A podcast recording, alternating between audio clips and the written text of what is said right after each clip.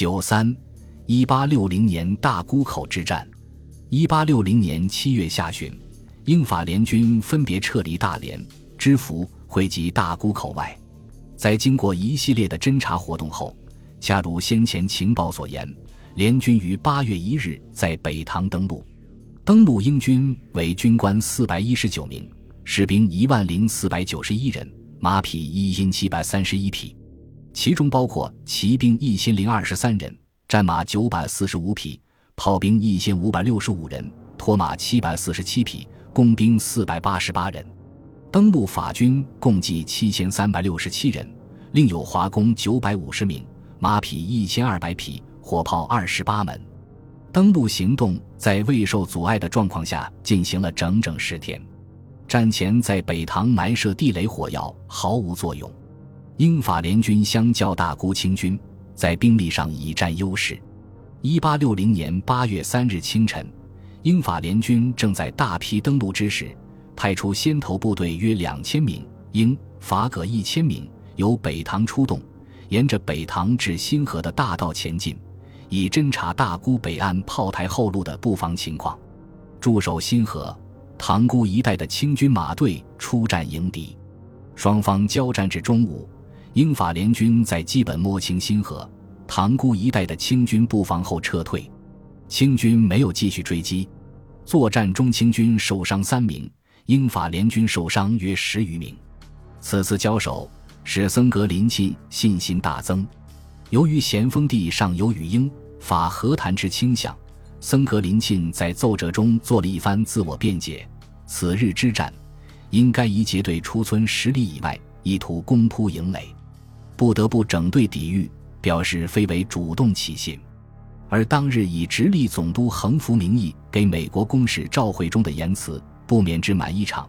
十七日、三日，彼军又复对战开炮，我国不得不为抵御，然仍持带兵各官只许迎敌，未许进攻。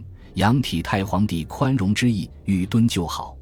在提出希望美方代为向英法作调解后，表示了清方的态度，资定于三日之内，英。法两国如无回信，我国唯有主战而已。且陆路用兵非同水面，如英法两国不知我军容让之意，仍复势强，我国主将自有调度。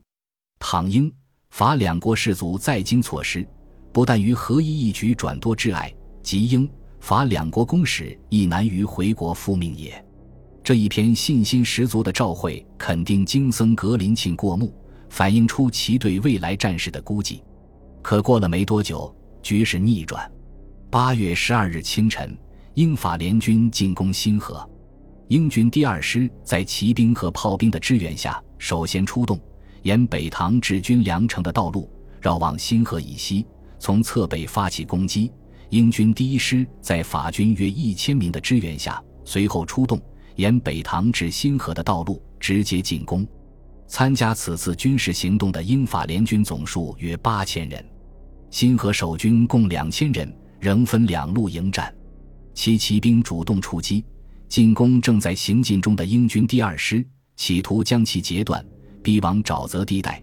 英军第二师所附骑兵在炮兵的掩护下予以反击。清军另一路凭借豪强，以火炮、抬炮节节抵抗英军第一师及法军。该部英法联军也以炮火还击，英法联军此次所带的先进的陆战火炮，在战斗中发挥了重要作用。两路清军先后不支，不得不败退至塘沽。占据新河的英法联军追至塘沽，受到该处清军的炮击，退回新河。此战清方的伤亡没有统计数字，英方宣布其伤亡不超过四十人。而在英法联军进攻新河时，驻守营城的西林阿也以察哈尔马队出击，俘获两名敌军和十三名中国苦力。八月十四日清晨，英法联军进攻塘沽，然此次战斗基本上是双方的炮战，由三十六门火炮，英法各自半数，组成联军炮兵，于上午七时进抵距塘沽约一千米处开始炮击。清军亦用火炮还击，位于海河对岸的大梁子村的清军及海河上的两艘清军师船也以炮火支援。没过多久，大梁子及师船的炮火被敌方遏制，而塘沽村内的清军炮兵在敌方连续一个多小时的轰击下，火力有所减弱。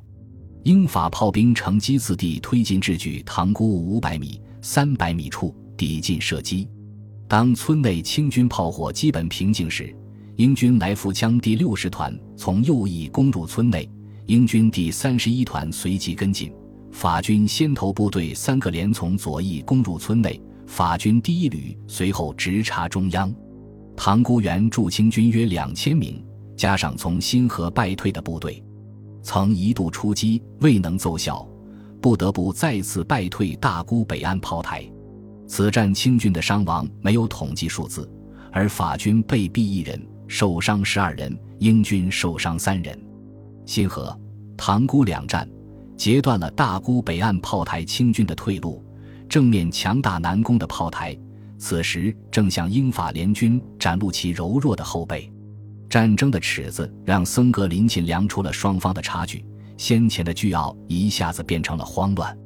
他在塘沽战败的当天上奏称：“现在南北两岸唯有竭力支持，能否扼守，实无把握。”次日，由横幅名义发给英法的召会语气大变，要求永息干戈。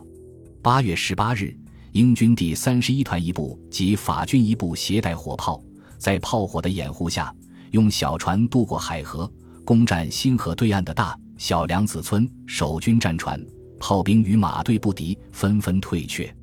占据大小梁子村的英法联军数量虽不为多，但此处失守。又是大沽南岸诸炮台的背部场向敌军，森格林沁至此自知败局已定，只能在大沽南北炮台勉力支持了。八月二十一日的石凤炮台之战，是第三次大沽口之战中最为惨烈的一仗。石凤炮台本是大沽北岸三炮台最小的一座，距北岸主炮台约一里许。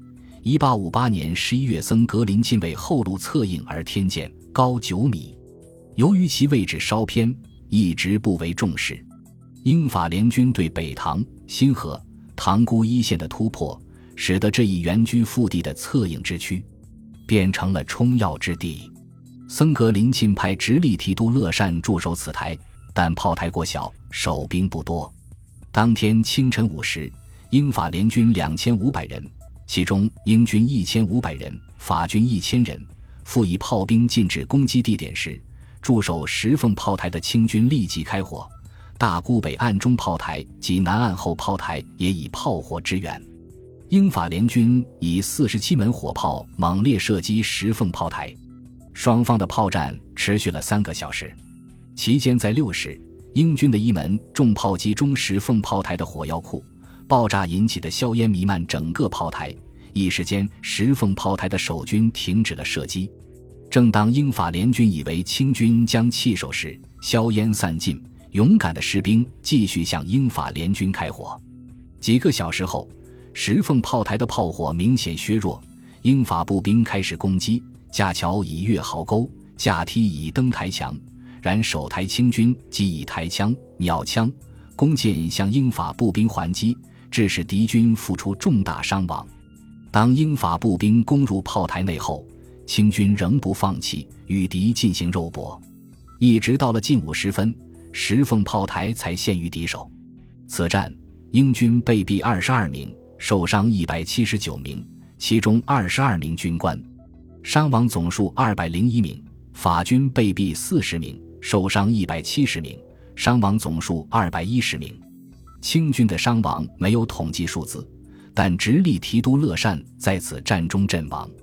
在石凤炮台交战的同时，英法炮艇各两艘驶进海河口，在大沽炮台清军火炮射程之外，向北岸主炮台及中炮台和前炮台两者相距很近，进行长时间的炮击。其中一发炮弹击中北岸主炮台的火药库，石凤炮台失守后，英军以二门八英寸口径的重炮抵近大沽北岸主炮台八百米处射击。石凤炮台的三门火炮也被英法联军用以攻击北岸主炮台，法军步兵即向前进攻，未予抵抗。于下午两时占领北岸清军主炮台，守军两千名做了俘虏。据英军司令格兰特称，炮台攻势，北岸主炮台面海的一边十分强大，靠陆地的一边却非常薄弱，仅有一道薄墙，墙上没有射口。